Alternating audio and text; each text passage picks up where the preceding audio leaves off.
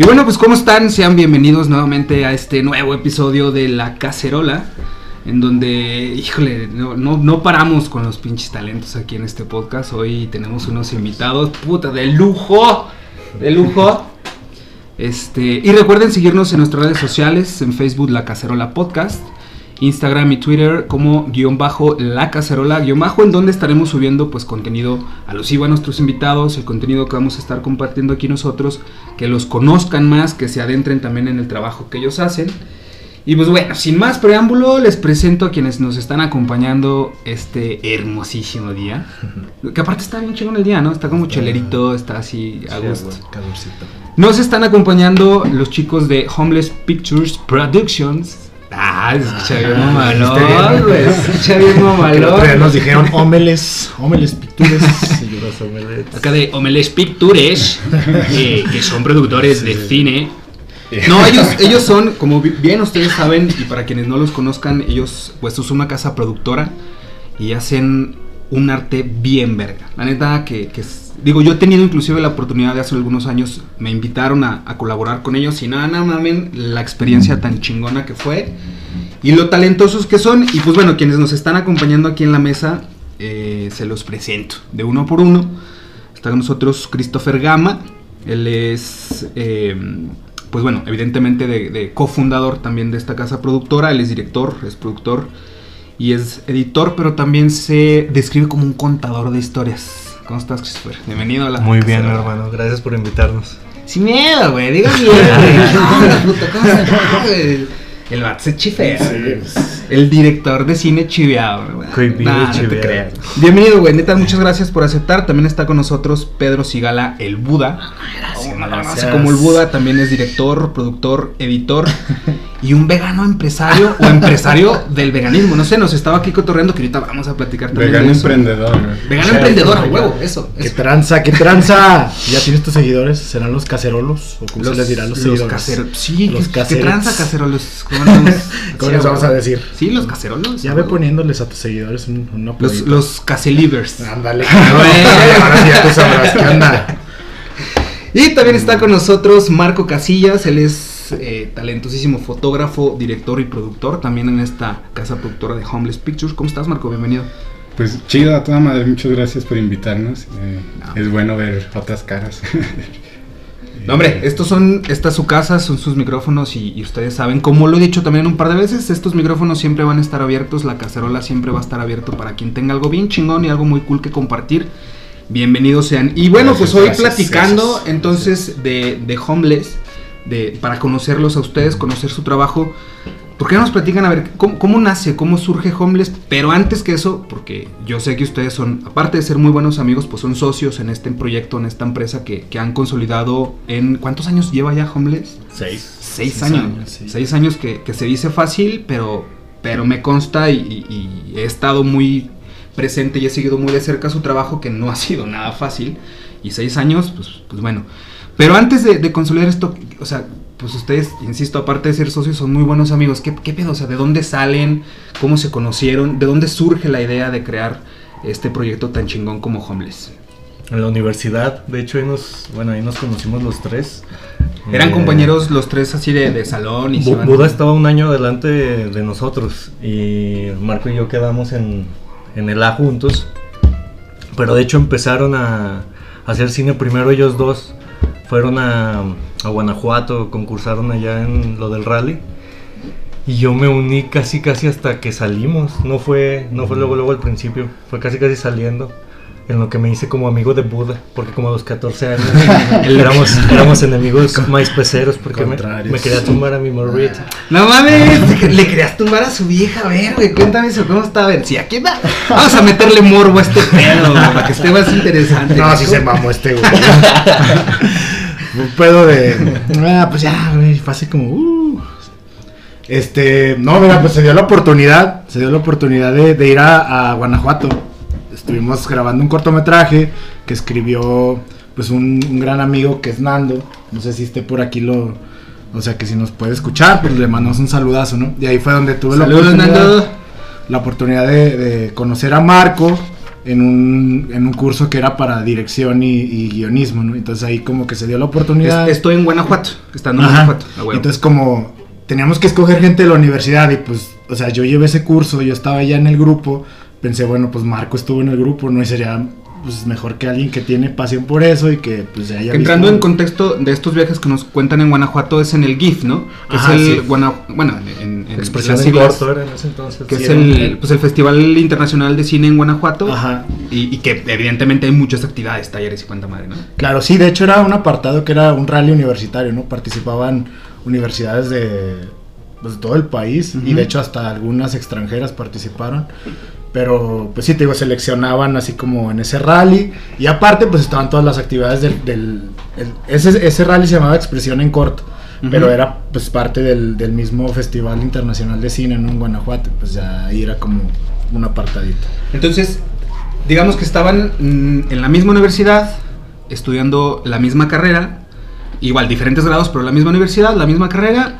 Eh, ahí igual ya se medio conocían, al menos de vista. Un güey le quería bajar la vieja al otro, chingada, se van a Guanajuato, se dan cuenta de que les late y dicen, pues, pues vamos a ser amigos en vez de enemigos, ¿no? O como estuve, bueno, no se crean, a mí vale verga esa vieja, pero. No, de hecho, todavía me acoplé casi al final, este, ya después de eso, porque empezamos a hacer un documental que se llamaba Las Negras con el profe Merlín. No sé Ujú. si te acuerdas. de- Sí, Ajá, sí. eh, con sí. El profe Merlín. Entonces ahí estábamos Nando, que acaba de decir Buda, Buda, Marco, Brenda y yo. Y ahí fue como, creo que la primera vez que los todos juntos empezamos como a... ¿Qué pasó? Entonces era como la primera vez que, que trabajaban o que al menos colaboraban o hacían algo juntos, ¿no? Ya estando, o, o más bien a raíz de Guanajuato salió la idea de hacer algo juntos, o cómo estuvo ahí el show, Marco. A ver, cuéntanos. Eh, estábamos en la universidad, Christopher y, y yo. Fuimos a Guanajuato. Y ya regresando, pues empezamos a hacer otras cosas, ¿no? Trabajos escolares. Me acuerdo que nos encargaron un, un trabajo de Navidad en una materia que no recuerdo quién, quién la daba. Pero pues sabía que todos los del salón iban a hacer como una mamada, ¿no? Así de vamos a disfrazar a este culero de duende y a ver qué vergas. Estaba dividido en equipos, entonces ve- veía los equipos y sabía que iban a hacer como una mamada. Unos. Unos sí, así Pero- como pero, musicales y cosas así. Era, era un, un cortometraje lo que teníamos que hacer de Navidad, con temática navideña. Entonces, pues todos van a hacer algo como súper feliz. Estos güeyes van a hacer mamón. puras mamadas, güey. Sí, ¿Y, y qué, qué hicieron ustedes? O sea, ¿eh, ¿hicieron algo ahí ustedes o...? Sí, ¿no? Y- y, bueno, yo hice, eh, Es hice que, el guion. es y- que como nosotros estábamos un, un semestre adelante, nosotros íbamos a hacer Nando y yo, que el que te digo que es el que escribió el guion, Ajá. íbamos a, nuestro grupo iba a organizar ese festival y a los que íbamos a calificar era ellos. a los del- Oh, a ya, los de- entonces Marco escribió el guion ese, que bueno, ya que te platiqué, pues está muy chido. O sea, la neta está muy chido esa idea, a, a comparación de todos los otros que entregaron, sí fue de, ay, no, no. Sí estaba un poquillo como de huevo. pues- Se colgaba por... Ajá, Y pues la idea era hacer como algo dramático, según yo, Algo- acercado algo al diferente, cine, ¿no? ¿no? Sí. Yo entré a la universidad pensando que necesitaba aprender a escribir mejor, a fotografiar y ya, ¿no? Creo que por esas materias entré a la universidad. Pero tú Entonces- sabías que querías hacer eso. en- entonces cuando estaba, sí, quería hacer cine, pero pues entré a la carrera de comunicación, pensando que me podría apoyar de esas cosas. ¿no? Ujú. Y ya cuando tenía que hacer algo relacionado con el cine, pues trataba de hacer lo mejor que pudiera, como si estuviera en una escuela de cine. Claro. Entonces, pues ya, el trabajo que se hizo ahí fue un trabajo dramático en el que era un Santa Claus alcohólico que, Ah, huevo, que, qué chido. que se, quiere, que se quiere suicidar, ¿no? Pero hasta el final te das cuenta que iba a ser Estás Santa hasta la verga Claus. de la Navidad, pero eres santa, me quiero morir a la verga. Sí, sí, es como un trabajo que le llega así de imprevisto eh, mientras él está pensando en cometer suicidio. Entonces le llega el trabajo y ya al final la única toma que ves es al Santa, al Santa Claus. Que era el Santa Claus real de Gale- en Plaza Galerías. Órale, Es- chido. maestro Polo. Es un, ajá, es un maestro O sea, de de los- actuación. de actuación. de los sí. personajes que están en galerías en esta época navideña, ¿no? Para Sí, sí, sí. Te toma la fotito y la madre que Exacto. personifican a Santa. Entonces la última toma es ya del Santa sentado triste mientras está atendiendo a los niños, ¿no? Bueno, y ese fue el que ganó en el festival que estaban organizando acá. Ah, pero ganó porque son compas, güey. No, bueno, o sea, Sí, sí, obviamente. Sí, y aparte, pues yo tuve que ver también en la producción, pero es que sí, bueno, la calidad. Pero finalmente era un trabajo que sí se lo merecía, ¿no? Era el más decente de todos. ¿Y cómo, cómo, entonces, o sea, cómo surge ya o cómo empiezan a darle forma a Homeless? O sea, en donde dicen, ah, güey, vamos a hacer algo que sea distinto a un trabajo de escuela o, o a un trabajo que yo como de a pie, como Christopher Gama o como Pedro Sigala lo pudiera vender, pero, pero ¿cómo quieren darle estructura a lo que hoy en día es su casa productora? ¿Cómo inicia este pedo? Es que, mira, ahora que me, me acuerdo, pasó lo de Martín Bautista. Ah, sí. Creo sí. que, que, que esto también fue un gran parteaguas y que de alguna forma, bueno, Christopher no pudo estar involucrado porque creo que fue cuando estuviste tú de, de ayudante en el staff de- del, del GIF. GIF, eh. Pero estando en el GIF, esa vez que estuvimos en, en expresión en corto, eh, estaba ahí participando un realizador zacatecano, o sea, un buen, muy buen director que estuvo estudiando allá en México, Sí, sí. cine como tal, y pues nos habla, ¿no? Porque él era de aquí, pero se había ido a estudiar allá y ya estaba casi, ya estaba por terminar su, su carrera, entonces su, su tesis era realizar un cortometraje, ¿no? Entonces sabía que iba a grabarla ahí en Zacatecas y nos vio a nosotros, dijo, pues me hacen falta manos, ¿no? Y pues ya Y estando que ahí- le sepa, ¿no? Inclusive, o sea, no nomás es contratar como ayudantes por contratar o un güey que esté haciendo el servicio social, sino gente que le sepa y que encima pues le, le imprima pues algo de... Sí, claro, porque él ya venía con la gente, o sea, ya estudiadas, algunos ya hasta egresados de esa misma escuela, o sea, ya venía pues como un crew como tal, ¿no? O sea, Sí, venía sí. gente de staff, venía gente de, o sea, gaffers, traía, ay, aguas. traía hasta, pues a su fotógrafo Galo que estuvo participando, ¿no? Que estuvo haciendo la fotografía de, Roma. de Roma. Entonces, pues no era cualquier cosa, ¿no? Y te das cuenta que, o sea, y es cuando yo creo nos dimos cuenta de, obviamente el, el GIF nos, re- nos sirvió para eso, ¿no? Como darte cuenta cómo es trabajar con un actor profesional, porque tuvimos la oportunidad de estar con Eric del Castillo, ¿no? Y, y, bueno, Marta Claudia Moreno, que también es una actrizaza, este, estuvo, Mar- ¿cómo se llama? Humberto Bustos, Bustos, José Ángel Bichir, etcétera, ¿no? Entonces, pues de ahí, y luego ya este cortometraje que te digo, pues nos dimos cuenta de lo que en realidad es un crew, ¿no? O sea, realmente aprendes más en la guerrilla, ¿no? Porque sí habíamos estado en algunos talleres. Que incluso, perdón que te interrumpa, No te preocupes. son, son este tipo de experiencias las que te dan esa carnita y que dices a huevo, o sea, porque luego muchas veces en los, digo, yo fui estudiante y muchos estudiantes es como que está tal congreso, está tal actividad y es como que, no, no mames, no voy a pagar tres mil bares para ir a... aprender", Pero, pues cabrón, o sea, es donde te das cuenta tú, muy atinadamente lo dices, te das cuenta de que ya cuando estás trabajando, colaborando, participando en alguna producción, donde ya se están haciendo, o sea, ya no, ya no lo estás estudiando, güey. Ya lo estás llevando a la praxis, lo poco, lo mucho que sepas, pues ya lo tienes que llevar a la praxis y ejecutarlo. Y es cuando dices, que creo yo que también puede ser como un punto de quiebre de decir, ah, huevo, güey, esto me gusta un chingo y me quiero dedicar a esto, o decir, nada, es que hueva, ¿no? Sí, Siento sí, yo sí. Que, que sí es muy No, enriquecedor sí, ese pedo. Justo sí le pasó a un amigo de nosotros, que llegas a un punto de quiebre tal cual en el que dices, no, si es lo que quiero hacer, no lo estoy haciendo por el amor, ni lo estoy haciendo por nada más, sino porque es como la profesión que quiero. Y te das cuenta que es un rigor bien cabrón estar ahí, ¿no? Sí. Eh, Esa, esa vez que fue como, yo la siento que la primera vez que estuve con- en un set lo más profesional posible. Esa vez con Martín Bautista, en la que también estuvo Buda tal- eh, y otro compañero, Nando.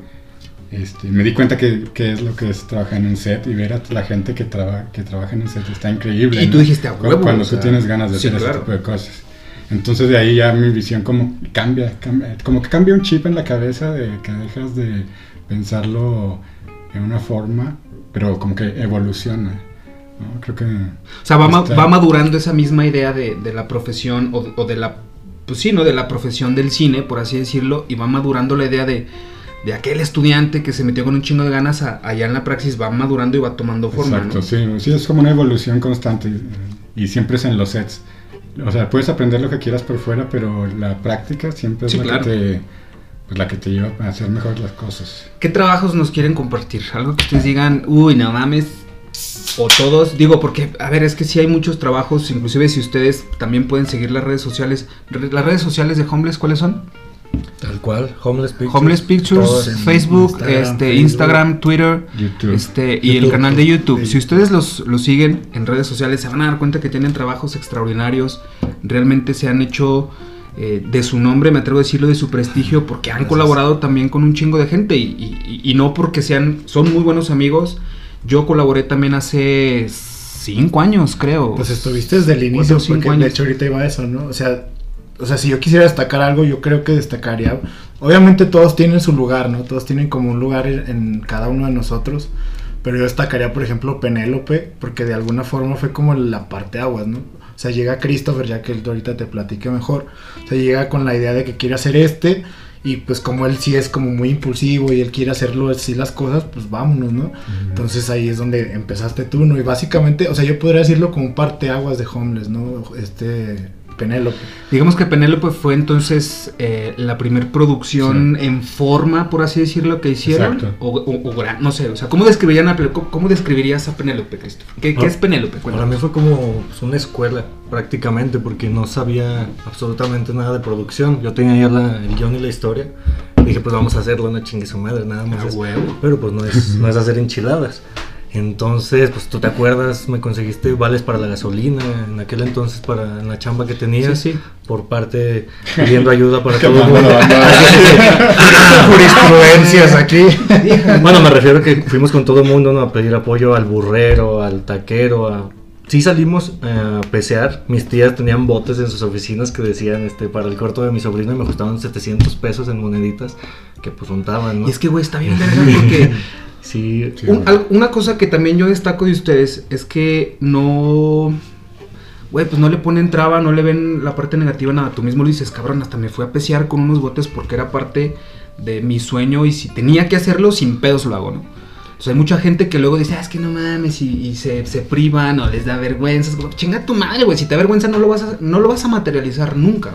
Y en sí el, pues el, la- lo económico, ¿no? El varo era únicamente para, güey, pues que no le falte de comer a los que están echándote la mano, ¿no? Con tu proyecto, que no le metan de su billete, pues. Sí, sí. Es así como, ah, pues deja ver de dónde puedes como jalar y todo eso yo lo aprendí ahí, yo no sabía nada de producción, ya le había movido la cámara o algo así, incluso no, ahí empecé como a aprender bien, bien, este, como seriamente cómo estaban las cosas, Sí. porque la verdad en la universidad, digo, no todos, pero pues, los profes sí estaban como muy tontos y nada más... Sí, dos, sin, quemar a la Qué banda. bonito. ¿eh? Lo, lo bueno que no, aquí es sin quemar a la banda, pero pues Comentarios precisos.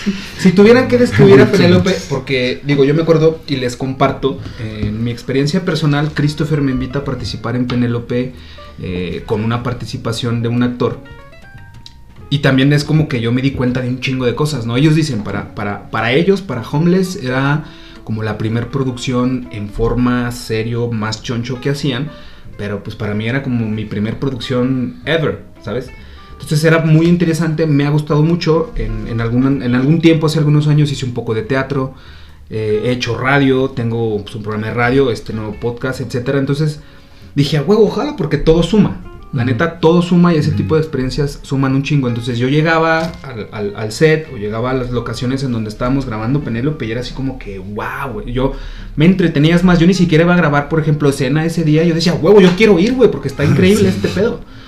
Si ustedes tuvieran que describir a Penélope así con, con una frase, güey. Intenten describir a Penélope con una frase, ¿cómo lo describirían? Marco. ¿Cómo describes a Penélope así en una frase que digas, Penélope fue, para mí o para nosotros, fue esto? Pues fue el mejor inicio que pudo haber tenido una casa productora. Ay, huevo, qué chingos escuché eso, güey. Qué bonito, Sí, güey. huevo. Me estoy emocionando un chingo, güey. Ya, Ve, ya la medusa está bailando, güey. El mejor inicio que pudo haber tenido una casa productora. Qué verga, güey. Sí. La respuesta de la gente estuvo súper cabrona. Sí, no mames. Yo me acuerdo, el- se estrenó en el Teatro Calderón Y el día del estreno iba a ser para una sola función. Y, y me acuerdo que luego fue un pedo porque el cañón de la cineteca, y que si esto, y que si no, y fue un pedo. Y, yo me acuerdo que ese día llegamos al estreno y no mames, eh, había fila del Teatro. Calderón hasta. portales. Puta, ¿no? más allá de portales y le daba vuelta y, y nosotros no nos lo podíamos creer así de verga, güey. Sí, sí, sí. estuvo- Se tuvo que abrir una segunda función ahí ustedes negociando con, pues, con la gente del Teatro Calderón, con la gente de la Cineteca que nos echaron la mano, que neta también un chingo de gracias. A mí me dio risa con los del teatro porque cuando nos lo prestaron nos decían a mí y a Marco, bueno, cuando No, nos no, no. para las 20 personas que van a venir a ver su corto y en la noche no se daban abasto. güey. O sea, se tuvo que negociar que se, que se abriera una segunda función porque era, era un mundo de gente, la neta, tuvo una respuesta bien verga, yo sí, sí es cierto, o sea, Para fue mí lo, increíble. lo que se me hizo muy chingón de eso fue que deja tú este de algo. La gente se interesó de, o sea, para que se haya llenado dos veces, se interesó de ver pues, ¿qué están haciendo estos cabrones, no? Que se interesó de todo el desmadre que hicimos en redes Sí, porque, porque en sí no le metimos ruido. No le metimos billete, sí, la nada. neta, publicidad, nada, nada más Hicimos fue, ruido, pues, y- compartan lo que estamos haciendo. ¿no? Como que les llamó la atención porque finalmente también era algo distinto o era algo que al menos no veías mucho en Zacatecas. Sí.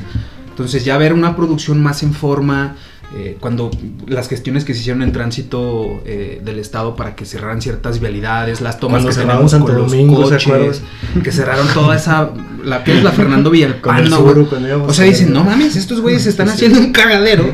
¿Qué chingas están haciendo, güey? Y cuando traíamos el coche que, que nos prestó, bueno, un, un coche, pues, que, Prestado. que, que era, que era prestado, parte también de. Gastaba gasolina como puto No poseído mames, esa tragaba como poseído. Ah. Y íbamos ¿Cómo por el bulevar, íbamos por Ah, los pinches túneles el carro del poseído, ¿no? Ajá, exacto. con un dron arriba, güey. Y otros cabrones atrás en camionetas con cámaras decían, ¿qué pedo, güey? ¿Qué está pasando? Entonces fue algo bastante interesante. Pero no nos has dicho tu frase, güey. Si tuvieras que describir a, frase, a Penélope en una frase, ¿cómo lo describirías? Para mí sí fue mi escuela, mi escuela de cine, la verdad. Penélope entonces fue realmente tu Es escuela. que yo no me conocía dirigiendo. O sea, yo no. También Ujú. eso me gustó porque es donde te avientas y fuera de cómo los tratas, es de que, ah, mira, puedo hacer esto, sabes cómo. Conoces tu voz, conoces lo que puedes hacer, cómo tratas a la gente, cómo atraer la atención y cómo ejecutar una producción para levantar lo que empieza como una idea que estás escribiendo, claro. ¿no, güey, en la uni. Y finalmente pues tú eras el director, entonces tú tenías que tener como ese temple para decir, para acá sí, para acá no, muy independientemente de lo que... Pues sí, no, o sea, estaba. dijera, ¿no? Si traes a todo este equipo de personas y no estás seguro de lo que estás haciendo, te van a mandar a la chingada más rápido que inmediatamente. Entonces. Oye, güey, ¿te acuerdas cuando teníamos, no me acuerdo ¿cómo qué escena sale? estábamos grabando en el Teatro Calderón precisamente, que no llegaron ningún, no llegaron los extras. Ah, Marcos. O sea, espera- esperábamos como a 70 extras y llega- llegué yo y yo un compa. Así de verga, güey. Y ahora, y ahí vamos a la calle, güey, a conseguir calle, gente. ¿Te acuerdas, güey? Se fue salimos- diciendo que era una película francesa, ¿no? Algo así. Sí, les, estaba, les inventé algo de que, que había una copita de vino, ti- de vino tinto Ah, que pasaron a acompañarnos. Sí, Porque eso sí, no falta el vino tinto ahí. Se acabó. Sí, me acuerdo que hubo vino tinto y, y la toma era pues Pero, pero sí, era muy temprano y creo que era el domingo. Entonces Sí, era domingo como a las 11 de la mañana. Entonces así Como como a las que- 8. Sí, lo citamos muy temprano. Pero bueno. Entonces las, únicas personas que estaban... pues, Pero, güey, o sea, son de esas cosas que, que no mames, o sea, la gente ni se lo imagina, porque ya ven el trabajo, finalmente ven un producto terminado. Y toda la producción, y toda la postproducción, y todo el pedo que hay atrás, mucha gente no lo sabe. Cositas tan cagadas como eso, ¿no? O sea, hicimos una convocatoria en Facebook y todos lados de- para que nos, nos echaran la mano, y digo nos echaran la mano porque Sí, yo me sí, consideraba claro. parte del equipo. Sí, a huevo. Y, y llegamos y no había nadie, güey. Y ocupamos como mínimo 30, 40 extras y nada, güey. Entonces, verga. Y Marco, no, ahorita vengo, güey. Yo de repente me asomo a la ventana y el Marco cotorreando con la gente en la calle y empezaban a llegar. Entonces recibíamos a la gente y, y así de, ah, pues es que me dijeron que me iban a dar vino. Hacia huevo, pásale, mire. Usted va a agarrar esta copita, se le voy a servir y va a poner cara bonita y se chingo. Y finalmente, pues logramos sacar esa Sí, toma, logramos ju- juntar poquita gente y, y- y, en fin, finalmente digo, son este tipo de cosas que la gente no, ni se entera, pero que son experiencias muy chingonas Fue un en, buen en- imán en este vino. andar, ¿no? Fue un buen imán el vino. A huevo. Sí, pues vas saliendo de misa, ¿no? Entonces lo que quieres pues es como relajarte, me imagino. A ver, si ya vienes. Acabo, acabo ya lavaste tus pecados, man. Ya. Tragar vino otra vez, güey. Dijo un compa, un muy buen amigo, que está, un- un- en una ocasión estábamos en un viaje y eran así como las pinches. De esas veces que desayunas chela, güey. Que te levantas, güey, y abres una chela a las 9 de la mañana. Entonces, güey, ¿qué pedo? Y dices, güey, ya son las 5 de la tarde. En, en algún lado son las 5, güey. Entonces, eh, está bien. Buda, tu frase, güey. Si pudieras describir a Penélope en una sola frase, ¿cómo sería?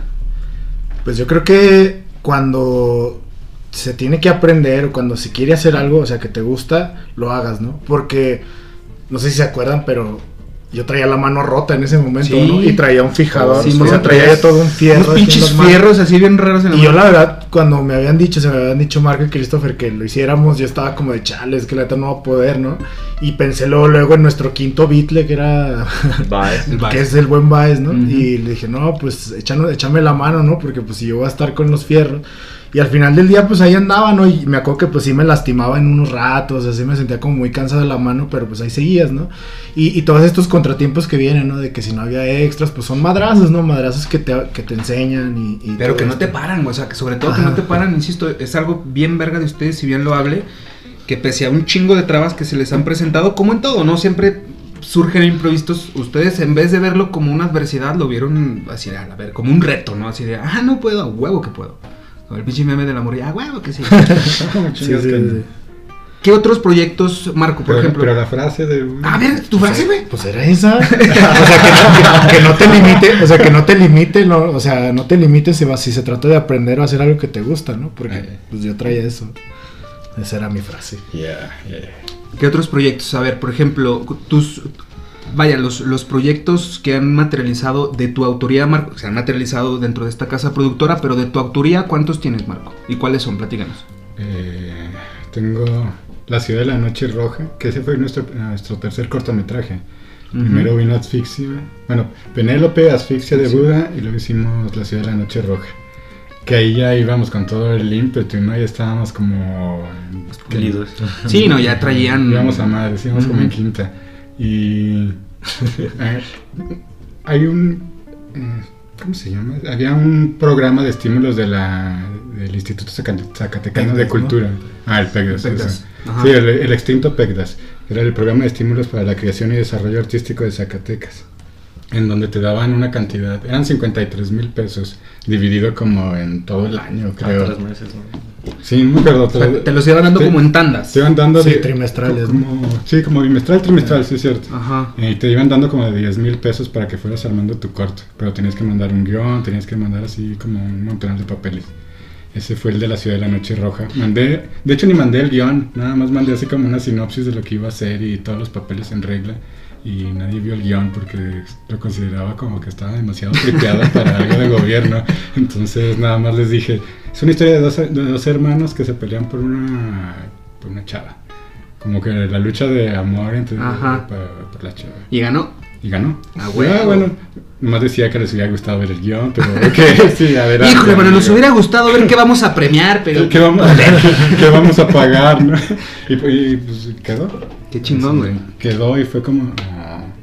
lo tratamos de hacer también lo más profesional que, que pues que sabíamos en ese entonces. Quedó muy ¿no? chingón. Yo me acuerdo, eh, yo no participé en ese porque participé en Penélope y participé en. Asfixia, que también fue el segundo cortometraje de Homeless.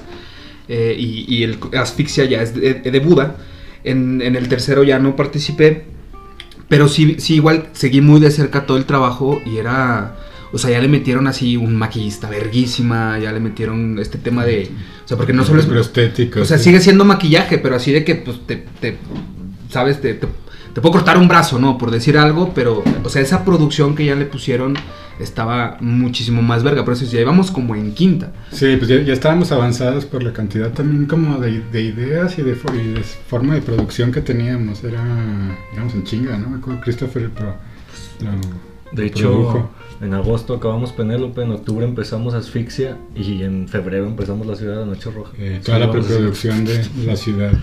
Y lo chido era que te daban el dinero, te daban de 10 mil baros cada tres meses, ences podías, bueno, vamos a comprar Pero, pintura. pero no mames, o sea, 10 mil baros por tres meses, estamos hablando que son como 3 mil pesos por mes, por así decirlo. No la, es ne- nada. la neta, la neta, no haces nada En, con en- 3 en mil el, al mes. en el esquema super independiente nada más era como, bueno, las puras necesidades y como no le vamos a pagar a la nadie, mitad las la- comidas y, Ujú. Y ya. Bueno, está la ciudad de la noche. ¿Qué, qué sigue? O, sea, De- o- o después, de tu autoría, ¿qué más tienes? De la ciudad, que tengo, tengo la ciudad y luego hice un documental que se llama El viaje del aceite. Prey, Ah, Prey es un cortito de terror de tres minutos que está ahí en. YouTube, ahí lo pueden, ahí lo pueden ver.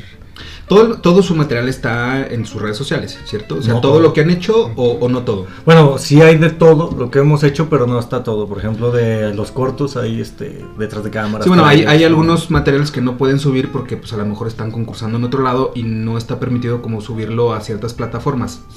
Sí, sí, sí, no me equivoco, corríjanme si estoy mal. Sí, también, Penélope también no la subimos por, res- no sé, Por como respeto a las actrices también. Ujú. Pues por cómo están ahorita las cosas y por cómo fue, pues ahora sí que los que les interesa Sí, ir a sí, verlo, sí. pues qué Sí, bueno, claro. Aparte de Penélope, Es que se sería ve- como se... Es que se ven chichis ahí, se ven chi- nah, No, digo, finalmente es arte, ¿no? O sea, porque, o sea, sí se ven desnudos, pero son desnudos artísticos. O sea, creo, creo yo que el trabajo, y inclusive eh, dentro del, de, de toda esta sinergia que se dio en los sets y en las locaciones de grabación, siempre permeó un chingo el respeto y, el, y estamos haciendo arte. O sea, porque finalmente sí, Penélope, eh, a mí me gustó un chingo también, no porque yo participara en él, a- a- a huevo. Pero sí, sí tiene ciertas escenas un, po- un tanto fuertes. No quiero decir subidas de tono porque le voy a decir, o sea, ¿qué es algo Subida. subida de tono? Ahorita ya nada, está subido de Ajá, todo. o sea, sí, hay, sí se ven un par de desnudos, eh, pero son meramente desnudos artísticos. Yo creo que en ningún momento se ven como con morbo, mucho menos, pero, pero bueno, o sea, qué chingón también que ustedes quieran cuidar esa parte de, de los colaboradores que estuvieron con ustedes, ¿no? ¿Qué más, Marco? Eh, el viaje del aceite es, el es un pequeño documental que es- del que estoy muy orgulloso. Ese sí es así como de los que no te esperas nada, Ajá. pero obtienen todo lo que quieren. Platícanos del viaje al aceite, güey. ¿Qué onda con ese, Eh, con ese viaje? güey? El viaje del aceite. No, estos están- duros. ¿eh? No, este es, este es un. Es para un. Bueno, se hizo pensando en el Ecofilm Festival, que es el festival ecológico pues, más grande de México. Aparte que tiene un premio de un millón de dólares. Ah, güey. Ah, no, un millón de pesos, perdón. Ah, Ah, chinga. Bueno, pero, pero ese millón motivó, ¿no? Para Sí, crear sí. algo. Y al principio quería hacerlo del personaje que se llama, le dicen el güero bombas, que inventó una, un aparato donde convierte el plástico en gasolina. gasolina. Eh, Personaje zacatecano, por cierto. Al, al principio el tema iba enfocado a él, pero por X razón no, no se podía contactar mucho con él. Lo vi como una vez, dos veces.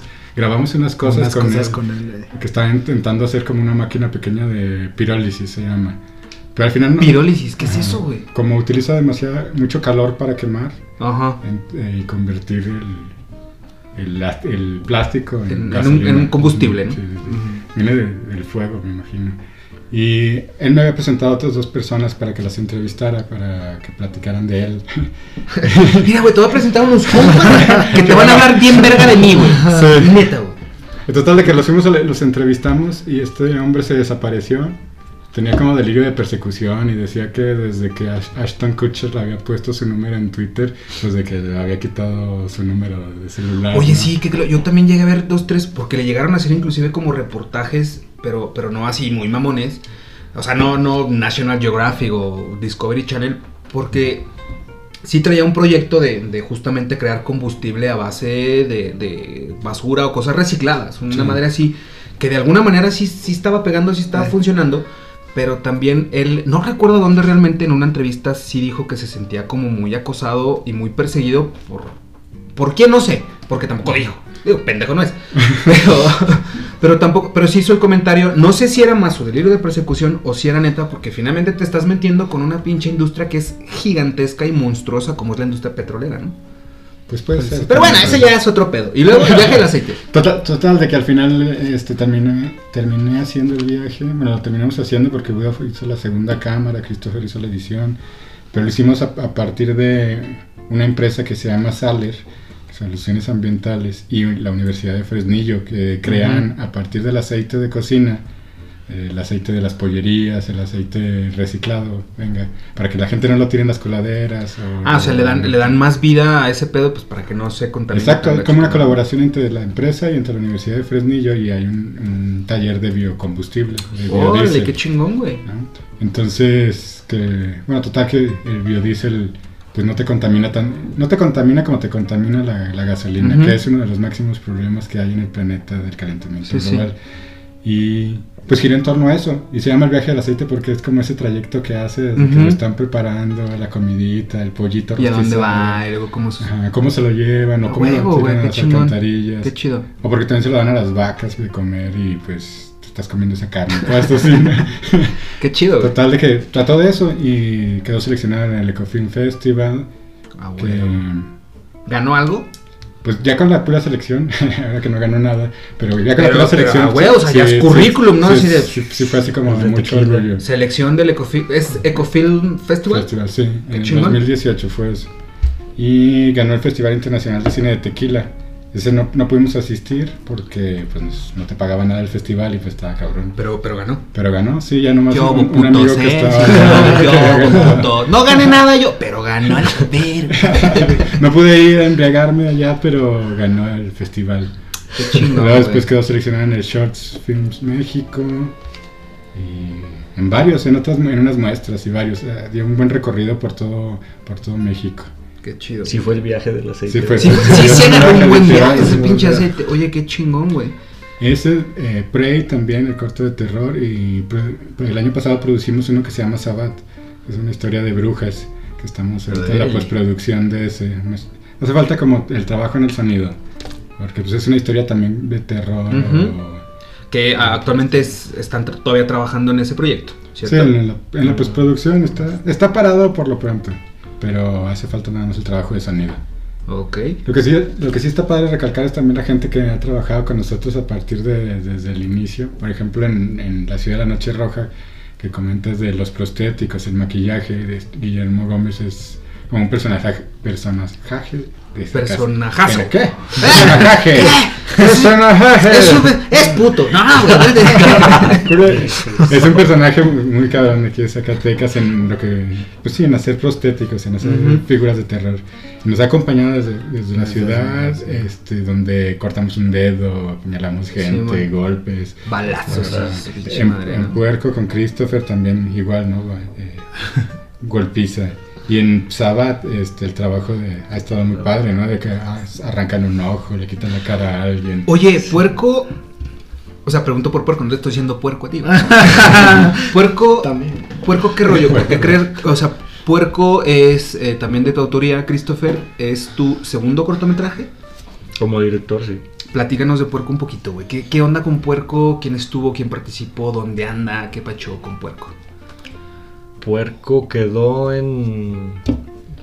De hecho, Puerco nada más lo seleccionaron en la muestra de cine itinerante en el Short of the Year de invierno del año pasado. Es un festival de Madrid en línea también, si no me equivoco. Órale, Allá se llevó la mención del público. Ese empezó, si no me equivoco, cuando estábamos grabando Asfixia. Ya les había comentado algunas ideas que traía. Siempre me- no me, nunca me llevé bien con los polis. Sí, siempre ha saber. sido tu pinche anticristo, güey. Entonces empecé a hacer una historia en base de los cómics que yo coleccionaba, ¿no? Pues, Batman, Superman, lo que tú quieras. Dije, ah, estaría chido darle una estructura a un corto, pero como si fuera un cómic, ¿no? ¿Cómo? Pues no tengo idea, pero estaría chido. Y- Y ya de- de pero ahí pues poco a poco lo fuiste moldeando, ¿no?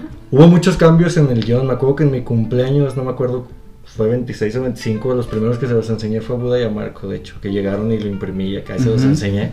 Y en el momento, pues, mil correcciones, Sí, pero sí, pues sí, es lo chido, a- ¿no? Luego, luego, a ver, cheque. Sí, o sea, eso se trata, de ir puliendo eh, pues, pues todo. ¿Quién participa en Puerco, güey? En Puerco sale Juan Concha, que es aquí de los Cosmicómicos. Sale Mario Zaragoza, a él tuve... Estuve en el GIF en 2012 y 2013 en dirección técnica Ajá. con este Edgar Sotomayor, él era el que nos dirigía en esa área. Y pues estuvo con madre porque tenías acceso no autorizado a todos lados, pero pues yo... Pero te vale a verga y te metías a todos lados, güey, como debe de ser. No, pues es que mi tirada era, pues yo vengo aquí no a... a no más a... No a pasarla bien, sino a... No más a ser voluntario, ¿no? Ajá, no, si me puedo abrir unas puertas, pues... A huevo, ahora. Y en los 15 años del GIF me acuerdo que en la fiesta me puse una peda con Mario Zaragoza y el resto de mis compañeros. Y ahí estaban todos este, los actores del festival. Y lo único que pasó ahí fue que intercambiamos Facebooks. Así quedó. Después que al primero que Pero busqué- luego como, como la típica de que sí, agrégame, güey, sí, pero, güey. Ah, pero jamás hablábamos ni nada, nomás, ah, mira, tengo este vato Pues, en ajá, güey, ya de que So- yo, yo lo tengo como amigo, putos, ustedes, ¿no, güey? Y to- total, el primero que busqué fue a Concho. De hecho, desde que tenía la idea, se lo- me lo topaba en barecillo y decirle, y empecé a comentar, güey, tú tienes cara de mi Amauri. Tienes cara de mi protagonista, cabrón, te quiero a y, ti y ya. empecé a, no, pues empecé a cazar su chamba, ¿no? Fui a ver Ujú. 900, un monólogo que se aventó él en el Teatro Calderón que me gustó un chingo, estaba muy cabrón. Sí, que de hecho, perdón, paréntesis, eh... No, no, te creas, perdón, continúa. Chingo, yo interrumpiendo. Y total, empecé a cazar actores, este, por Mario fui hasta el DF y eso estuvo chido porque él mismo me dijo, ¿sabes qué? Voy a O sea, literal lo fuiste a casar al cabrón. Me dijo, voy a estar jalando, pero pues tráeme el guion aquí. Fue de que, órale, antes iba más seguido al DF, tuve la oportunidad y llegué y estaba grabando una serie. En lo que esperé a que terminara, tuve la oportunidad de ver cómo lo dirigían. Entonces eso también me ayudó, antes de que No, platicara y- conmigo y me diera el Tú sí. como una pinche esponja, ¿verdad? Agarrando No, pues todo bien, no, no tenía otra cosa que hacer más que no estorbar y poner atención. Ajá. Y a mis hermanos los metieron de extras a una escena porque era como un jardín ahí en la ciudad de México. Ah, sí, ah, huevo, qué Total. chingón. Este sale, le enseño el guion, platicamos, sobres, este, pues el precio nada más fue buscar apoyos, este, Ujú. lo que sabe cada quien desde un inicio, el primero que nos apoyó pues fue Cuauhtémoc Calderón, ¿no? Él, en Varo, él cubrió prácticamente los, pues, los gastos de Mario. Qué chingón, güey. Este, Qué también estuvo como ejecutivo en la Ciudad de la Noche Roja. Y porque finalmente, Eh, digo, sin mencionar números, pero finalmente son actores que ya tienen una carrera con un andar muy amplio y, y baratos, baratos no son. No, de hecho sí le tuve que regatear y la neta accedió el vato, ¿no? Ni para que no se puso mamón, no Ujú. nada. Le dije, mira, güey, pues yo no soy Steven Spielberg, no te puedo pagar lo que cobras, no. Pero tengo, esta, la idea es esto y te puedo apoyar con esto, ¿no? No te va a faltar de comer. Este, te- este, Mira, güey, tenemos un patrocinador que nos va a dar unos pinches burritos siempre. Hambre no vas a pasar, güey. Que, que te antes de tragar burritos, güey, es otra cosa, güey. O sea, porque si, si vamos a filmar un mes, güey, un mes vas a tragar burritos. O sea, comida va a haber. Si quieres comer, ah, no te creas. Y luego, güey. Y nada, pues ese lo grabamos en julio, si no me equivoco. El 11 de julio empezamos a grabar y duramos 11 días este, grabando. Vino Miguel Ángel Cetina, que es un cinefotógrafo de allá del DF, muy cabrón. El güey tiene muy buen ojo. Y de hecho él también lo conocí en el DF pisteando. Casi, casi todo esto fue... Si te fijas, bueno, es que a lo mejor Buda no, güey, porque Buda es vegano, güey. Pero si te fijas que. No, es que, ¿sabes qué? Aparte, es muy neta eso. Yo lo he escuchado, o sea, no que lo diga yo, pero yo lo he escuchado un par de ocasiones. De que los mejores tratos y los mejores acuerdos y las mejores eh, cositas, amarres, se En hacen en una peda. con una cerveza en la mano. Se hacen en una peda. O si no bien, lo puede, evidentemente, una reunión y no, ok, muy bien, cerramos el trato. Y luego te vas a poner una santa peda, güey. Pero, pero se fijan que la peda es, la peda es como un pinche, como un denominador en ese pedo. Sí. Qué extraño, ¿no? De hecho, ese contacto, ese, ese fotógrafo me lo pasaron ellos el contacto. Y estando en el DF le escribí luego, luego, oye, quiero este show. Pues que nos echamos unas chelas, nació de la sobres a huevo. O sea, él fue el que te dijo, ¿qué? ¿Una chelita? Sí, sí, sí. Y tú no, super jalo, No, ¿no? sí, a huevo. Y de hecho, al día de hoy es un muy, muy, muy buen amigo, la verdad. Total, chido, grabamos güey. puerco, pero ahí la bronca fue la, pues, la postproducción, ¿no? Estaba pasando como por una época medio psycho de mi vida en ese entonces. Se me juntaron varias cosillas. De esas, de esas épocas que nunca se van, ¿o? No, no te creas. Y pues me tardé dos años, también estaba muy cara la postproducción y todo el show, pero eso estuvo, volviendo a lo que decía Buda hace rato, ¿no? Que no se te caben las ganas de aprender. Pues, por ejemplo, cotizando la postproducción eran como 70 bolas, no sé, no sé si se acuerdan que les mandaba las cotizaciones. Y acá fue de, era el diseño sonoro lo que faltaba y dos, tres cositas. Dije, no, pues, y aprendí a hacer diseño sonoro en, pues en dos años y la música me la hizo Raúl Villamontes, ¿no? Me ajustó Sí, algunas cositas y todo. Salió y pues en sí fue lo que ganó. Lo presenté aquí tres veces en el aniversario Ujú. 5 de Homeless y en el CISART y ya nada más. También en el Festival Cultural tuvieron presentaciones, Homeless tuvo presentaciones, ¿no? En la Cineteca. Sí, pero Puerco no lo presentaron ahí. Aquí lo sorprendente es que en las presentaciones, les decía yo ahora que quedó en YouTube, en el festival itinerante, no fueron ni 100 personas, ¿no? De hecho fue así como que, ah, pues órale, ahí se les hace la invitación, pues el que tenga el interés. Y en YouTube lo vieron 4.800 personas en 15 días. Entonces Qué fue así chingón, como... güey. Sí me dio gusto, para eso se hizo, ¿no? Para que lo vean, pero sí fue así como, ma. Entonces, Pinches putos, así como- no sé si influyó también en estaba lo de acababan de matar al estadounidense de al que mató al policía que le puso una rodilla en el cuello. Ah, era lo de Entonces, lo que desató todo de Black Lives Lives Matter. Exacto. y todo Entonces, esto, ¿no? sé si también en un justo cuando pasa eso anuncia el festival itinerante que quedó seleccionado, entonces dije, "Ah, mira qué buen bueno, o sea, no por colgarse de ahí, pero dije, mira qué No, buen momento es- para es- aprovechar ajá. esa coyuntura. ¿no? Es O un sea, contexto, exacto, es un contexto en el que está sucediendo y, y aprovecho la coyuntura, pero, pero qué chingón, güey. Buda, ¿Qué huele? ¿cómo estás? güey? ¿Tus trabajos, hermano? Este, mira, pues hasta ahorita nada más he dirigido uno, que fue Asfixia, que me hiciste el gran honor y el favor de, No, de hombre, echarme la mano ahí. El honor fue mío, cabrón. Y pues sí, Asfixia que ya tendrá que sus tres años, cuatro, que, que lo empezamos. Y fue justo después de Penélope, ¿no? Justo esta racha que te venía diciendo, Marco, de que pues, empezamos Penélope, luego, luego Asfixia, luego la ciudad de la Noche Roja. Entonces, así estuvimos, ¿no? Y, y ese fue como un cortometraje que yo ya tenía trabajado. De hecho, lo mandé para esa vez del, del Festival de Guanajuato, ese guion. No quedó, quedó el de mi compañero de ahí de la universidad y pues no, de ahí, ¿no? Y pues ya lo fui trabajando, algunos talleres, algunas cosas que empecé a aprender un poquito más de guion y le fui cambiando algunas cosas, ¿no? Ese fue como el primer. ¿Asfixia lo podemos encontrar en algún lado? No, fíjate que no lo he subido. Uy, lo que se la también- pelaron, dice Sí, Buda, sí. que se la pelan. pues sí, igual y los Lo podremos encontrar en algún yo creo que sí. en algún- en yo algún creo lado. que sí hay que subirlo, nada más que no, no me ha dado el tiempo. Pero, pues sí, ¿no? Eh, ese es el primer cortometraje que he hecho. He escrito algunos que nomás no los he sacado. Ya esperemos pronto. A ver cómo nos va con esta pandemicita. Es que es, era justo también el, tema que- que yo quería tocar, porque antes de entrar aquí a, a, a cabina estábamos en el camerino. Ay, es mama. Estaban, nos estaban Maquillaje. maquillando y estábamos en- checando vestuario. Ya vino Katy. Eh, y sí me, me estaban, bueno, ustedes me estaban compartiendo que pues... Y, y, vaya, porque no es nada nuevo, ¿no? Pero sí me estaban compartiendo que pues esta pandemia les vino a dar en la madre en algunos proyectos que ya traían, unos contratos que ya estaban a dos de firmarlos y que pues luego hay que corretearlos y separaron un chingo de cosas. Más allá de eso, porque también, eh, un paréntesis, y- y yo siento, bueno, yo no tengo un pedo en decirlo porque no es mío, pero yo siento que ustedes tampoco, porque inclusive lo han compartido.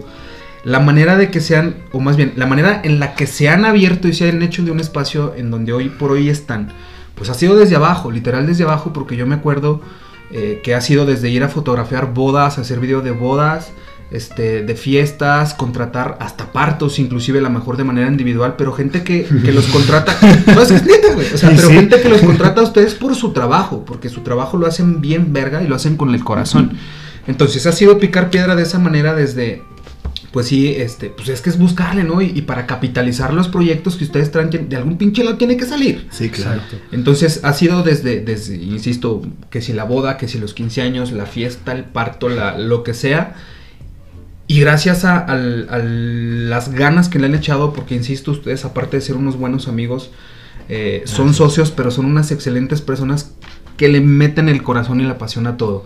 Pero la pandemia, o sea, aquí ya dos vertientes. La pandemia nos vino a dar en la madre, pero aparte también, ¿ustedes cómo ven en Zacatecas? O sea, si no hubiera sido pandemia, si no hubiera habido una pandemia, si no hubiéramos tenido esta situación, ustedes, el escenario en Zacatecas, o el tema en Zacatecas alusivo al cine, o a la producción de cine, o a lo que a ustedes les gusta hacer, ¿cómo lo ven, güey? Si está chido, no está chido, le falta, le sobra, le quito, le pongo.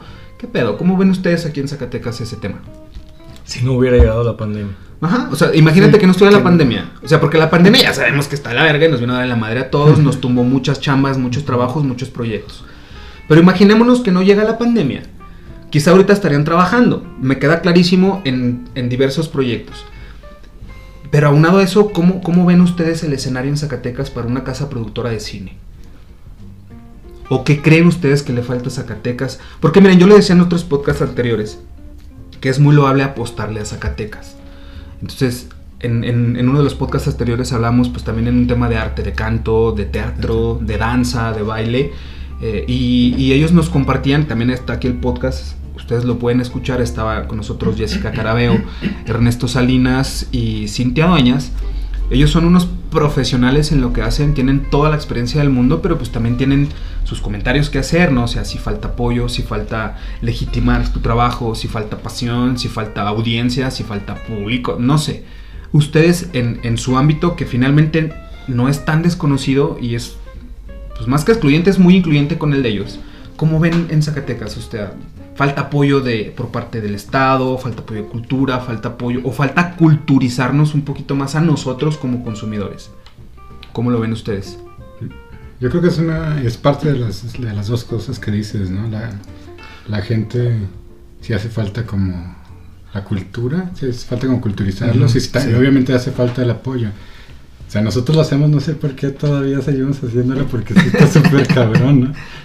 No, y Sí, digo, a mí me sea, sí, consta, sí, eh, me sí, consta. sí, sí está, sí está difícil y bueno, en- por, por ejemplo, en el lado así de mercantil, de vender nuestro trabajo y de hacer comerciales y la gente no tiene una cultura para saber a lo que le están invirtiendo.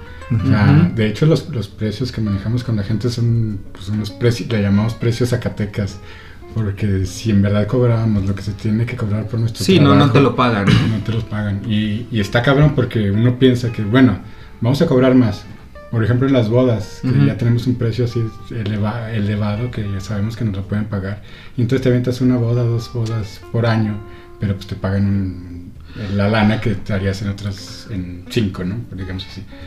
Pero ya, pero ya. es gente que no es de Zacatecas. La- la gente- no aquí en Zacatecas, por supuesto. pero- pero- pero la- ajá, porque la gente de Zacatecas quiere todo gratis, barato y en el centro ¿no? de Zacatecas. Porque si no, no. Sí, y no luego si surge un proyecto en el que... Y es que es muy neta eso, o sea, y lo hemos visto, no sé, en eventos, por ejemplo, eh, si es un evento que está fuera del centro, ya la gente batalla para ir, güey. Exacto. Y si encima tienen que pagar, y, y no mames, o sea, pagar 100, 150 pesos, Duele, ¿no? Les puta, duele. cómo les duele. Cuando la misma gente se va a un pinche festival a Guadalajara a pagar 3.500 bolas, ¿no?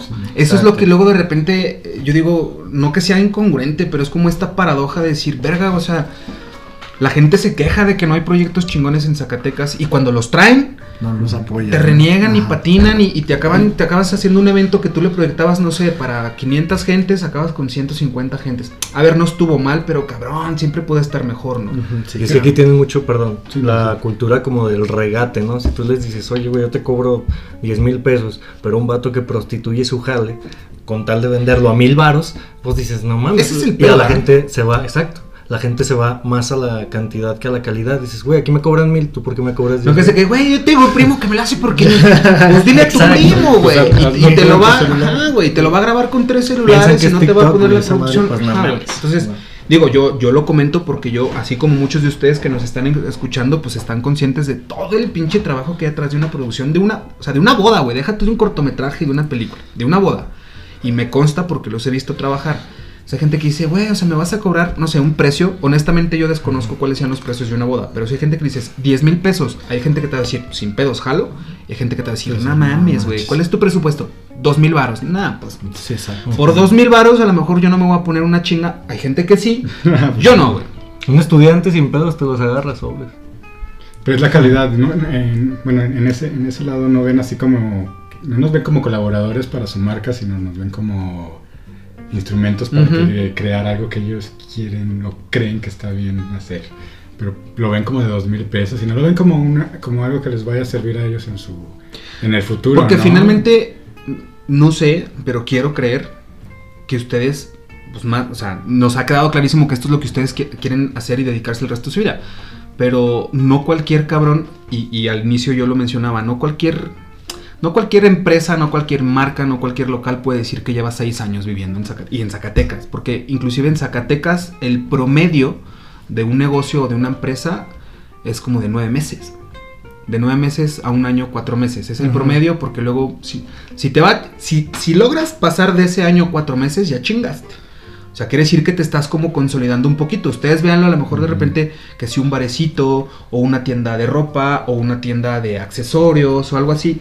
Hay muchos empresarios, pymes y pymes que pues está cabrón, o sea, te estás encontrando con un mercado que en el centro están acostumbrados a ver a las putas 11 de la mañana. güey.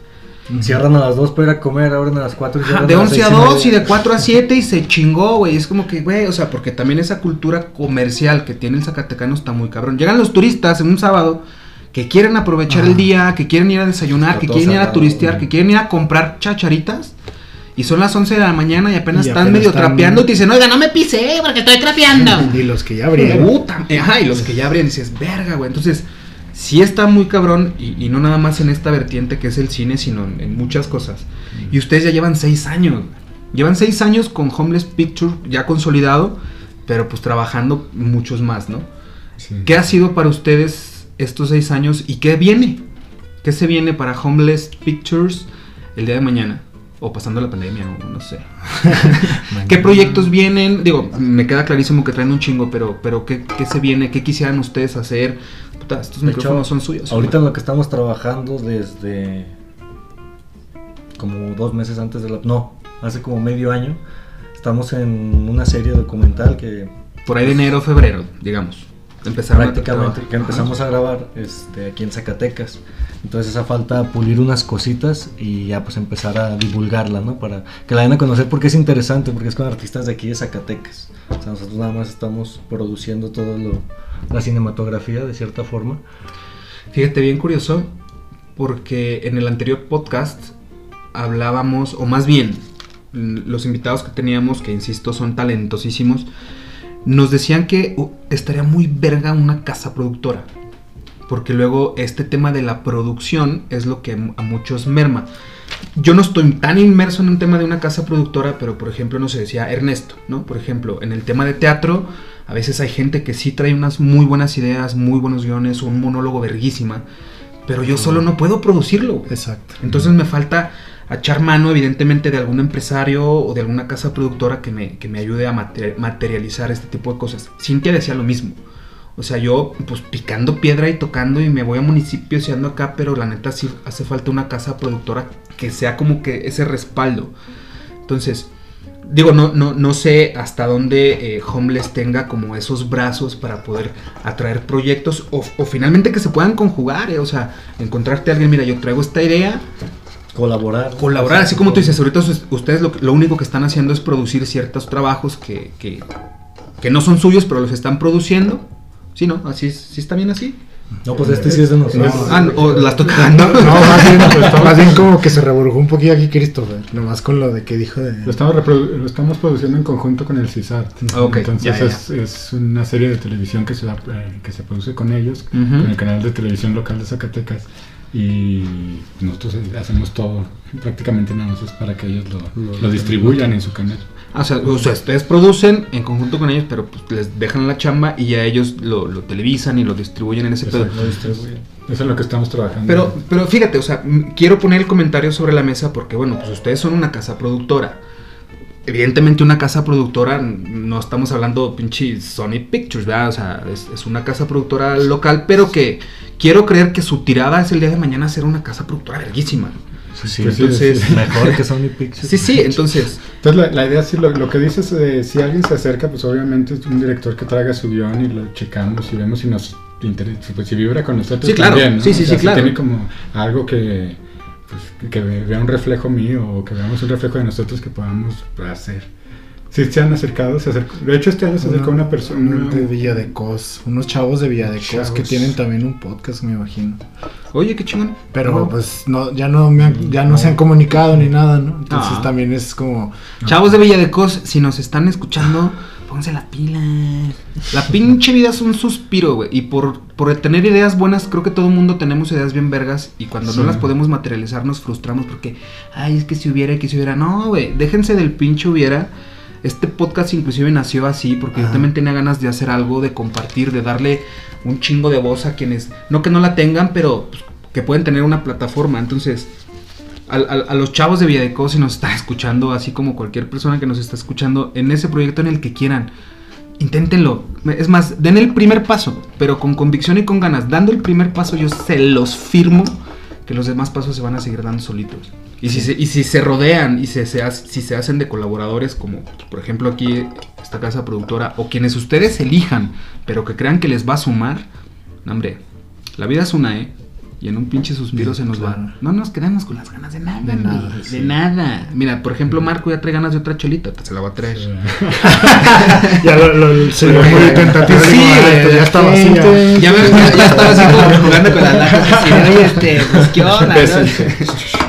Oye, y es como parte de la culturiz- culturización que- de la que hablábamos, ¿no? Eh, ya ves que decías que sí había, ah, hacía falta culturizar a la gente Ajá. o había falta del apoyo del gobierno.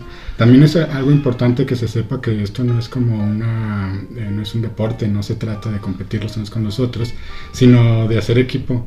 A huevo, eso. Aquí en la casa productora, pues hay, si tú tienes un, si la persona que está escuchando tiene un guion, quiere dirigir, pues aquí hay personas que lo pueden producir, que lo pueden fotografiar, que lo pueden editar, que lo pueden, pues, que pueden llevarlo a cabo. ¿no? Exacto, que, que pueden hacer, que pueden materializar la idea que tú tengas, ¿no? Ent- Entonces que no vean el mundo así como una competencia los unos contra los otros, sino que lo vean como una colaboración.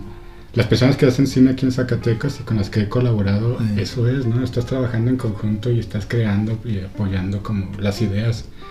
Y pues hace falta eso, el apoyo a la cultura para la gente y Ustedes el apoyo económico dentro, en- en el gobierno. ustedes dentro de sus proyectos y los trabajos que han hecho, ¿de dónde ha salido la inspiración? ¿Cómo se inspiran? ¿Para escribirlo o Para, para, escribir, hasta para producirlo y para irlo puliendo día con día. O sea, ¿de dónde, ¿de dónde sacan la inspiración? Inclusive, y también me atrevo a decirlo, de todos los días decir, a huevo, voy a seguir haciendo esto, aunque realmente no, me- no, no lo esté monetizando mucho. Y, y- inclusive muchas veces hasta te toca ponerle en algunas cosas, ¿no? Y, y- y no me estoy Sí. haciendo aún millonario, porque también eso es muy válido decir, o sea, huevo, que uno también persigue una monetización y, un valor a mi trabajo, porque pues, si, si lo que uno busca es vivir de esto, pues evidentemente lo que uno busca es monetizarlo. Pero muchas veces uno le acaba poniendo, cabrón. Mm, Sí.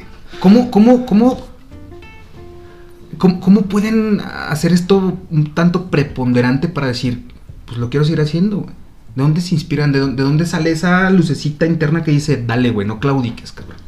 A este punto creo que no hay nada como que escribas algo, tú mismo lo dirijas y ya cuando lo veas realizado, sabes este con quién lo hiciste, cómo lo hiciste y ves que sí se pudo, creo que eso es lo que dices, güey, pues, ahí está, ¿no? O sea, a lo mejor muchos los, los voy a hartar de que los voy a andar buscando diario, tocando de la puerta, picando de la panza para, güey, ayúdame a hacer Por, esto. es que, por, lo más- por eso, más güey, o sea, el que se harta de que me toques la puerta soy yo. Si tú vas y me Exacto. tocas la puerta, Pero yo yo me no- harté, pero yo pero no tú me voy a no te hartar de hartas de tocarte la tocar puerta. puertas. Exactamente. ¿Por qué, güey? O sea, ¿qué es lo que te da esa, esa gas, güey, para seguir tocando puertas? La necesidad de hacer cine.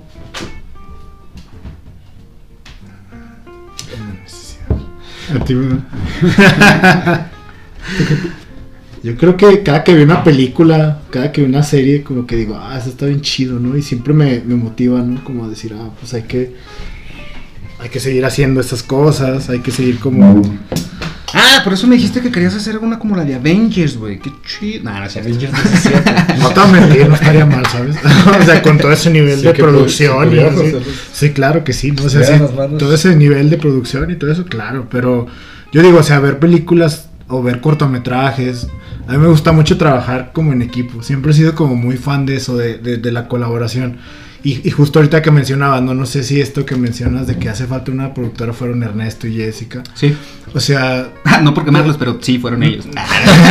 no, en realidad, en realidad, pues, o sea, es una necesidad, ¿no? Sí, y, claro. y, y, y- realmente ha habido como un conjunto de personas que vas conociendo, no sé, por ejemplo, tenemos a, a Edín, este, Edín Martínez, Edín Alain, que son cineastas zacatecano, que hemos participado con él, ¿no? Y, y igual Martín Bautista, Frida Barrios, que ha estado trabajando, o sea, Sí, que es sí. una actriz, que, o sea, Juan Concha, o sea, de alguna forma ahí nos hemos estado haciendo como un conjunto o una especie de unión, por así llamarlo. Sí, sí.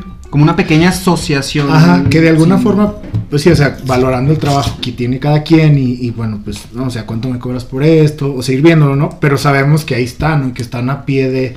Porque Juan Concha, pues también, de hecho tengo pendiente una plática con él para un guion y todo eso. Pero te digo, o sea, yo creo que eso es a lo mejor lo que hace falta, unirse todavía un poco más, si ya nos conocemos y así. No me acuerdo si fue en Aguascalientes que íbamos, se presentó Puerco y estábamos en, en un restaurante, algo así. Estaban hablando de un proyecto que Crocher o Kosher, algo así. El chiste es que era como. Kusher. No sé. De los, Sí, de los judíos. de los ¿no? judíos. Sí, o sea, no, no podía producir nadie que no fuera judío. No, este, era una onda como de. Y este me dejando ese pelo largo, ¿no? Y la barba así de, sí, soy judío, Ya traigo mi barba y todo, ¿no? Y todos, a ver el pito de tu chale, güey. Les fallé en eso, güey. Me cacharon. Oye, ya hice la cita, güey. Ah, de Este, pues que es Esto como préstame un de, cúter. de hacer como todo un conjunto, esto que te menciono, y no, pues que yo tengo este proyecto, pues como ven, hay que echarnos la mano entre, pues yo lo produzco, yo, yo lo fotografío, yo conozco quién te pueda prestar esto, quién actúa, etcétera, ¿no? Entonces yo creo que, pues eso es lo que hace falta, ¿no? Como unirnos un poco más eh, artistas y, y todos lo que hacemos realizadores, ¿no? De hecho, ahorita que mencionabas a Concho, creo que él por parte de la cáscara está como tratando de hacer algo así, ¿no? Y nos- Sí. hace, hace poco nos invitó a formar parte, es como una comunidad artística. Sí, la ¿no? cáscara es como este centro cultural de inclusivo de... Exacto. Y te, ¿To- te- ¿Aún existe la cáscara? Sí, sí, Sí, sí. De hecho, te invita, por ejemplo, tú tienes una banda, ¿no? Dices, oye, güey, yo quiero hacer un video Ajá. de, de lo que tú quieras. Tienes una banda. Este, y por ejemplo, en este caso nosotros ¿Qué más estamos, yo, estamos dentro, pero si hay otras, o sea, mira, aquí está Homeless, ellos son una opción, aquí está esto. Y de cierta forma, pues somos creadores de aquí, Zacatecas. Ujú. Es una, inicia- es chido, una o buena sea, iniciativa exactamente. para colaborar. O sea, esa iniciativa de colaboración de que en vez de envidiarnos los unos a los otros y en vez de decir, eh, chivatos, Podemos pues, hacer cosas saber- más chidas si nos juntamos. Exacto, es que eso, eso voy, saber ser echamos, y ¿no? hacer equipo. Cuando sabes hacer equipo y cuando haces equipo, pues no mames, o sea, las, los brazos se multiplican, los, quizás hasta los recursos se multiplican y las ideas, ¿no? Pues una- Automáticamente todo cobra vida. ¿sí? Exacto, y una Exacto. cabeza piensa más, no, dos cabezas piensan más que una y, y esa conjunción de ideas, que aparte es lo bonito del arte, pues esa conjunción de ideas de que nada es excluyente y todo suma, Eh, Pues de hecho esto es una literal, una homeless, siempre ha sido como una colaboración creativa desde que empezamos, porque Buda piensa totalmente diferente, Marco tiene su manera, yo tengo mi manera. Hay sí, o sea, Buda se acaba de levantar por un vaso de agua y ustedes se agarran de agarrar unas chelas, güey. Evidentemente piensan distinto. Y por ejemplo, Tú piensas que es agua, pero no. en- Verga. no me acuerdo que fuimos a grabar un, un comercial una vez, este se dificultaba que coincidiéramos los tres y yo les dije, ¿no? Pues es que este pedo es como el Real Madrid, ningún jugador es tan bueno como todos juntos. Entonces, sí se ve para mí esa diferencia. Me gusta mucho el trabajo de Pedro, me gusta mucho el de Marco individuales, porque ahí ves como la esencia y el ojo de cada uno. Y al momento de que hacemos las cosas los tres juntos, se ve el ojo de Homeless, ¿no? Es como esa pequeña diferencia. Sí, sí, a huevo. Oye, mencionabas algo. mm, ¿Cómo? A ver, vuelvo a repetir lo del Real Madrid, güey. No, es- ningún jugador es tan bueno como todos juntos. Ningún jugador es tan bueno como todos juntos. Bueno, así huevo, lo veo yo, ¿no? Y eso no aplica para el Barça. Nah, no. Y bueno, de hecho así, ve- así veo yo a Homeless, ¿no? De- No, y es que, a ver, tienes un, tienes un punto bastante bueno. Eh, no porque sea el Real Madrid, no porque sea el Barça, no porque sea No, Homeless, fue no porque sea Zacatecas. Exactamente, sí. Eh, el- el- la conjunción de ideas, evidentemente, siempre van a tener el, poder, más poder que una sola, y no porque te la vayan a, cambiar o te la vayan a- a multiplicar, inclusive, sino porque te la pueden pulir, güey. Incluso mejorar. Exacto, y te la pueden mejorar y, y tú agarras lo que esa persona pueda tener que opinar para ti, pero finalmente tú decides si lo agarras o no. O sea, el hecho de hacer equipo o que tú tengas una idea y que te acerques a una casa productora, no significa que te van a cambiar tu idea y vas a prostituir tu trabajo, ¿no? Como luego coloquialmente se dice de que, ay, es que la, la, pues, no, la firma eh, o la empresa pues, me está diciendo que yo haga esto. Entonces tú te estás prostituyendo, güey, porque estás haciendo lo que, lo que la casa productora quiere, no lo que tú esencialmente quieres. Y, y al- el acercarte a una casa productora no necesariamente significa eso. Yo no digo, realmente desconozco si haya casas productoras as- así o no, porque no lo dudo que haya.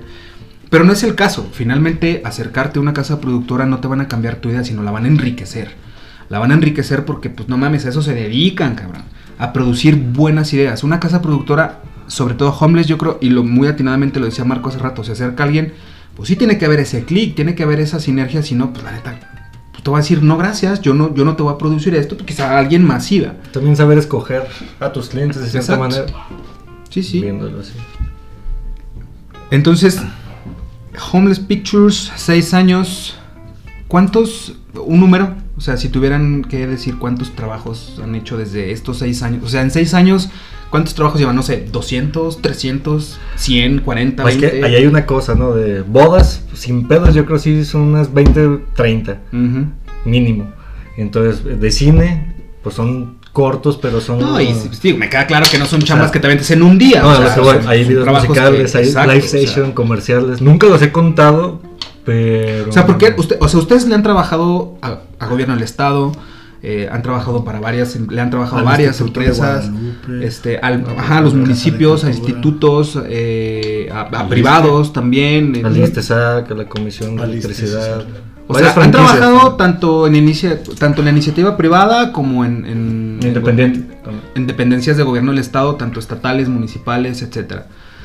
A lo que voy con esto, y para todos los que nos están escuchando ya antes de, de cerrar este nuevo podcast de la cacerola, es que, a ver, pues ahora sí que consume local, mano.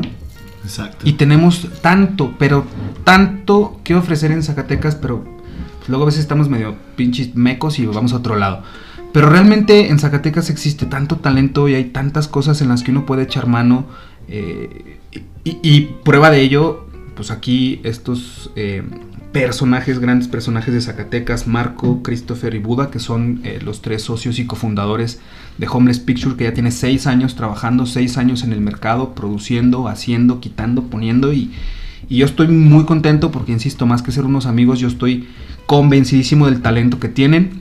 Son una verga en lo que hacen, Gracias. la neta, son una verga en lo que hacen porque todos y cada uno le imprime su sello muy particular, pero los tres le imprimen el corazón. Madre, me ha tocado estar con ellos acompañándolos en, en, en algunas ocasiones que están trabajando en, en alguna postproducción y que si esto, o sea, realmente ellos se han hecho de su nombre, se han hecho de sus herramientas, se han hecho, pero, pero ellos han hecho un muy buen equipo. Lo decía Buda hace ratito, o sea, hay más personajes allá afuera, no sé, este, Concha, este, Frida, eh, no sé, hasta Ernesto, Ernesto. O sea, hay, hay gente que, que siempre suma y que está bien chido que esa gente quiera colaborar, que evidentemente el día de mañana van a estar ahí.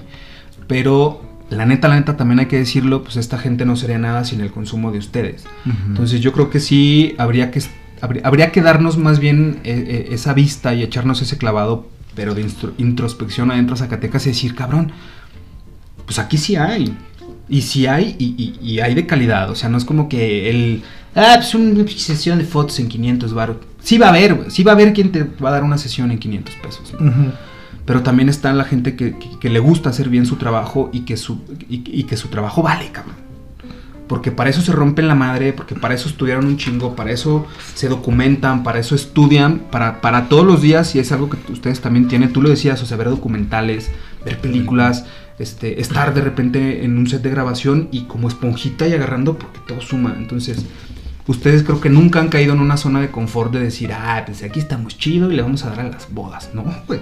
Hecho, siempre para arriba. Inclusive ¿no? yo me acuerdo, güey, cuando antes de que hicieras eh, o que, que amarraras pues los actores de puerco, tú querías a, El cochiloco. al cochiloco, güey.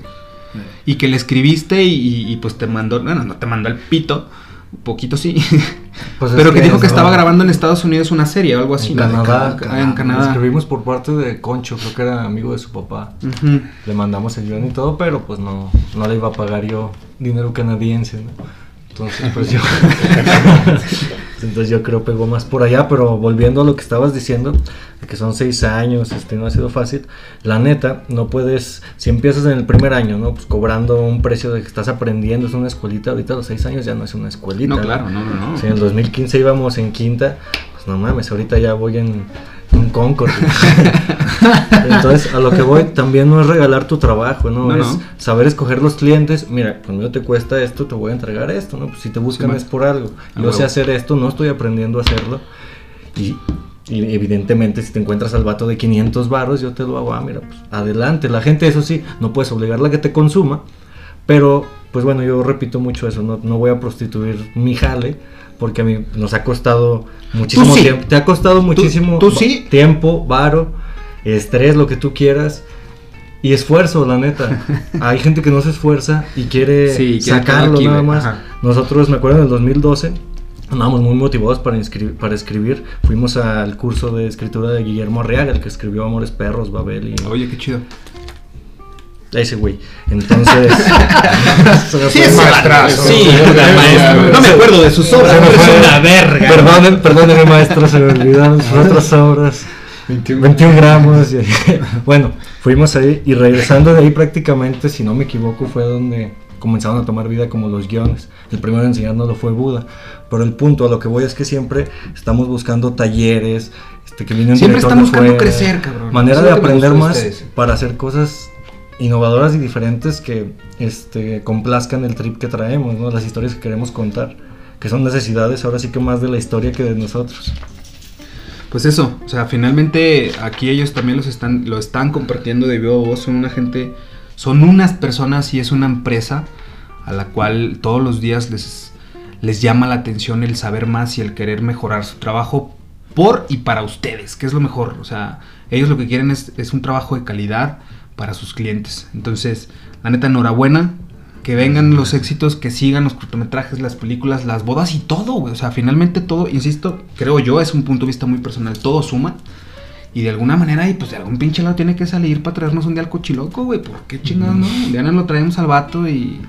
Nos traemos aquí a la cacerola. O ¿verdad? sea, huevo. De hecho, le escribí, güey, me dijo que. Nah, Pero sí, ¿por qué no? O sea, y finalmente. eh, eh, eh, todo se puede, güey. Cuando le metes ganas y le metes pasión y, y no estés chingando a nadie más o un tercero, adelante, güey. Mientras no perjudiques y muy por el contrario, vas a hacer algo bien verga y, y- y vas a hacer más sustancial las cosas bonitas que tenemos en nuestro alrededor, no, hombre, güey, van a tener ustedes y creo que, más bien ustedes van a tener mi apoyo total y creo que el de toda la gente, güey.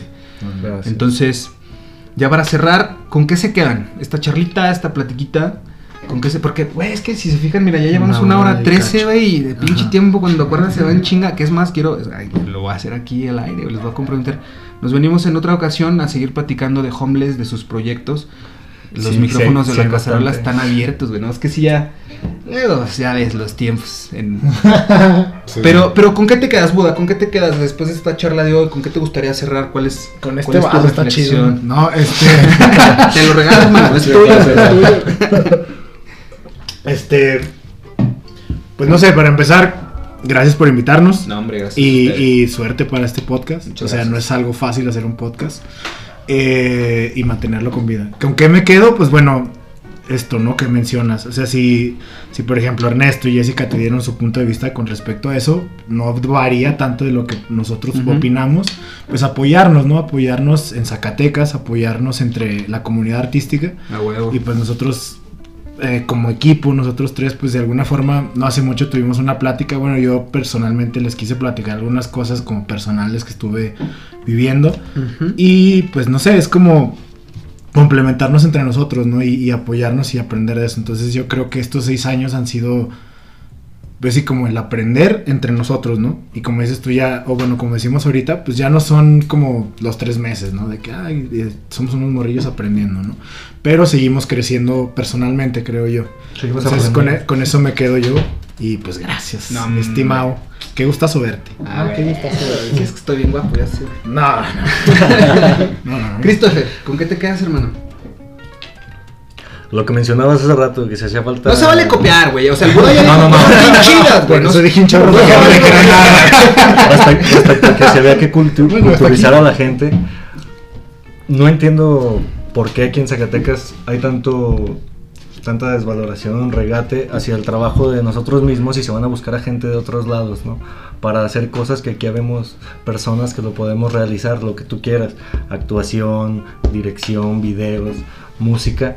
Normalmente hay gente extranjera, hay gente de otro lado y oye güey, pero ¿por qué chingas no buscas aquí? Ya te fuiste a asomar aquí a Zacatecas con la gente que hay y en vez de, ah, no, sí, pero es este, es este otro, pues búsquense, colabóranse, a lo mejor no te va a gustar, no por voy a ir a ver un grupo de actores, no me tiene que gustar, O a lo mejor hasta que sí te encantan, güey. O sea, es que esto es lo que no, uno Sí, no eso es sabe, lo ¿no? que no en la, en la calle a veces ves a una obra, ¿no? En una plazuela y dices, oye, no sé quién es, pero está bien Pero está bien chingón, verga, está bien cabrón. Pues te esperas y déjame le arrimo y le, le- le pregunto, ¿no? Oye, pues, te pides su información, contacto, Un café primero. Pero sí, güey, opresor. Te quiero. No, no, no, o sea, me refiero acercarse, es la única manera, porque aunque nos conozcan, si dices tú, ah, mira, está esta casa productora, está una de teatro, está aquí, sí, pero si no se hacer, si no se animan a, oye, pues déjame les toco para, tengo este proyecto, o arrímense cualquier proyecto que sea, pues no, no van a llegar a tocarte a tu Quitarse, casa, esa, ¿no? quitarse esa pinche vergüenza también, ¿no? Ese, ese miedo, más bien, ¿no? Sí, me equivoqué. Creo que no es tanto vergüenza, sino es miedo. Pero yo, por ejemplo, el otro día tuiteaba también, y porque de ciertas reflexiones llegué a la conclusión de decir, oye, cabrón, ¿qué serías capaz de hacer? ¿Qué serías tú capaz de hacer si no sintieras miedo? Pues todo, ¿no? Porque el miedo, pues sí, o sea, el miedo, exacto, o sea, el miedo, creo yo que el miedo hace dos cosas en la vida del ser humano, o te para O te impulsa. O te impulsa. Exacto. Entonces, si no sintieras miedo, ¿qué, qué serías capaz de hacer? Yo creo que muchas de las veces en nuestra vida hacemos un chingo de cosas, pero las hacemos con miedo. güey. O sea, yo soy de las personas que a veces me da Sí. miedo hacer algo, digo, Pero las pues ni pedo, o sea, las hago con miedo, pero las hago. miedo. Y el miedo eventualmente se va a ir y ese miedo se va a convertir en otra cosa, ¿no? Por ejemplo, los antiguos olmecas pensaban que el miedo era una enfermedad y que encima de ser una, no, no un sentir, ¿eh? Era una enfermedad como la gripa y como muchas enfermedades y, y- y aparte decían que era de las más contagiosas. Entonces, había alguien enfermo de miedo y te contagiaba a ti de miedo. Y entonces luego el pinche miedo te hacía y, te- y el miedo era una enfermedad. Entonces ellos decían, no dejes que la enfermedad del miedo llegue a tu cuerpo y mucho menos a tu corazón, güey. Porque te enfermas y esa pinche enfermedad no hay vuelta atrás. Entonces yo creo que es eso, ¿no? El, el quitarse el miedo de también decir, oye, pues tengo este proyecto, chinga su madre, o sea, ¿por qué no sacarlo? Me da miedo sacarlo, pero, pero ¿por qué no, no? O sea, con la morra de, de ay, pensé mucho en subir esta foto, pero me encanta cómo se ve mi cabello, pinche culón atrás. Está bien, güey, está bien y qué bonito, güey. A lo mejor le daba miedo, no, y es que es muy real, güey, a lo mejor le daba miedo la crítica, le daba miedo que le dijeran, etcétera, etcétera, pero pues terminan subiendo la foto, ¿no? Pero, pero siento yo que por ahí va, no sé, finalmente es quitarse ese miedo y decir, pues también llegar con la casa productora y decirle, oye, pues aquí está esto, ¿cómo ves? ¿Jala contigo o no jala? Y también es muy válido decir, No súper válido decir, conmigo no, eh. Ya, ya lo revisé, pero mira, también hay Para que te abran la puerta hay que tocar. Sí, Puta, no. con eso. ¿Qué, qué frase tan bonita, güey. Para que te abran la puerta hay que tocar. Vaya. No, sí, sí, ese Marco. A ver otra vez todo. Es más, todo lo de que todo recórtalo y nada más deja. Nada más deja brazo y final Sí. Sí, ¿Con qué te quedas, Marco? Pues nadie te va a venir a buscar, ¿no? O sea, ca- cada, quien es responsable de su vida y de lo que tiene que hacer y lo que quiere hacer. Y, pues eso, de, como los tenis, ¿no? De que solo hazlo. Los Nike. Just do it. ¿no? Just do it. Mención no pagada, no, por no, cierto. mira, ¿qué es- qué Nike, es? si nos escuchas, patrocínanos. Patrocina. ¿Qué, qué sería lo, qué sería lo peor que pueda pasar, güey?